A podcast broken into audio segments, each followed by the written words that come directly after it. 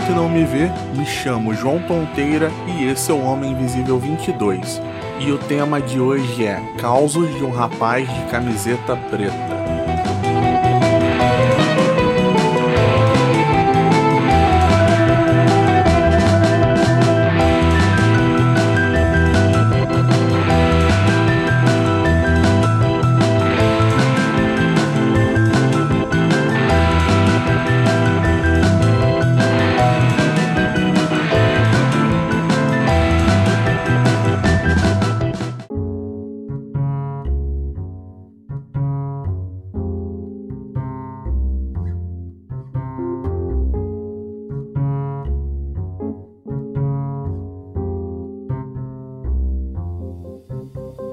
Então, quando entrei na adolescência, eu comecei a mudar um pouco o jeito que eu me vestia, pois comecei a gostar de bandas. Aí fui começando a comprar uma camiseta ali, outra aqui, e fui montando um guarda-roupa só com camisetas de bandas. Eu andava só de preto para tudo que é lado. E conforme fui ficando mais velho, eu fui abandonando as camisetas de banda, mas continuei usando camisetas escuras. Só que o que mais predomina até hoje é a camiseta preta. E eu acho que por andar muito de preto aconteceram algumas coisas comigo que eu acho que foi atraindo, que são dois causos que eu vou contar hoje. Em junho de 2012, um cara cometeu suicídio em uma das salas no prédio onde fica o escritório em que eu trabalho. E dizem que ele foi para lá num sábado à tarde e tomou uma mistura de uísque com remédio para dormir. E dois dias depois de encontrar o corpo do suicida, eu fui buscar o jornal do escritório e eis que encontro um segurança e uma faxineira conversando. Quando eles me viram, a faxineira prontamente veio falar comigo. Eu lembro até hoje. Ah, bobinho, achava que era você que tinha morrido. E aí o segurança vira para mim e fala que antes desse caso de suicídio já tinha acontecido outro no prédio e acharam que quem tinha morrido era o cara que acabado de morrer dessa vez. Ele estava profetizando que isso poderia ser um ciclo e o próximo seria eu.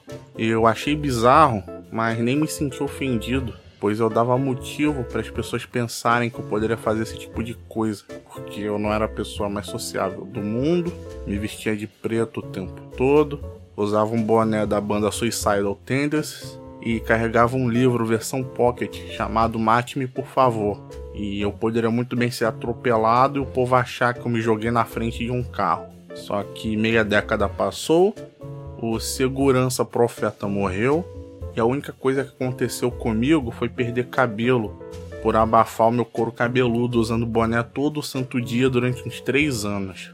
E esse outro caso que eu vou contar, eu não sei realmente se foi por eu estar todo de preto ou se eu era a pessoa certa no lugar certo e vai saber. Só que certa vez em 2016, eu tava andando na rua perto de uma esquina e uma garota que deveria ter uns 16 ou 17 anos me parou para pedir informação.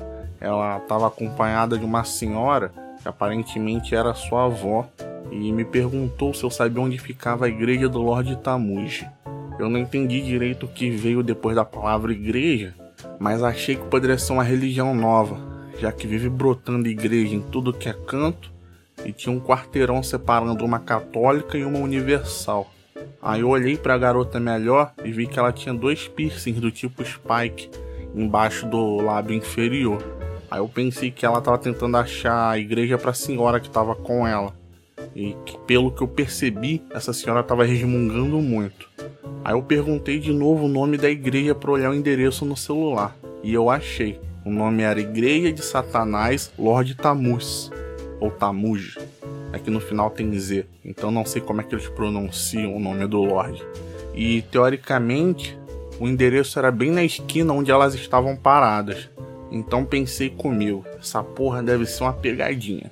Porque embora tenha familiar que acompanhe jovens em shows e tal, eu achei que seria demais uma avó acompanhar para uma igreja do Satanás, porque todo mundo sabe que esse tipo de aventura a gente faz com aquele amigo ou amiga porra louca que só dá ideia errada. E por isso cheguei à conclusão que se fosse pegadinha, eu não ia querer ser enrolado.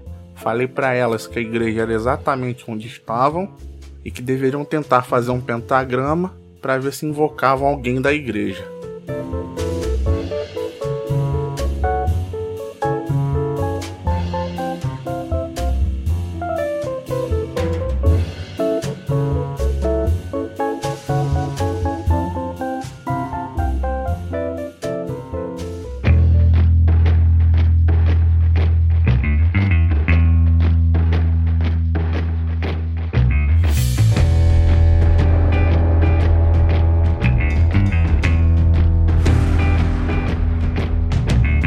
Esse é o fim do episódio. Agradeço a vocês que têm escutado.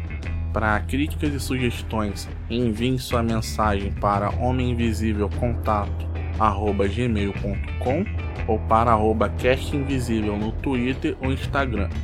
Você escuta o podcast no agregador de sua preferência, no Spotify ou no site anchor.fm barra Homem Invisível. Muito obrigado.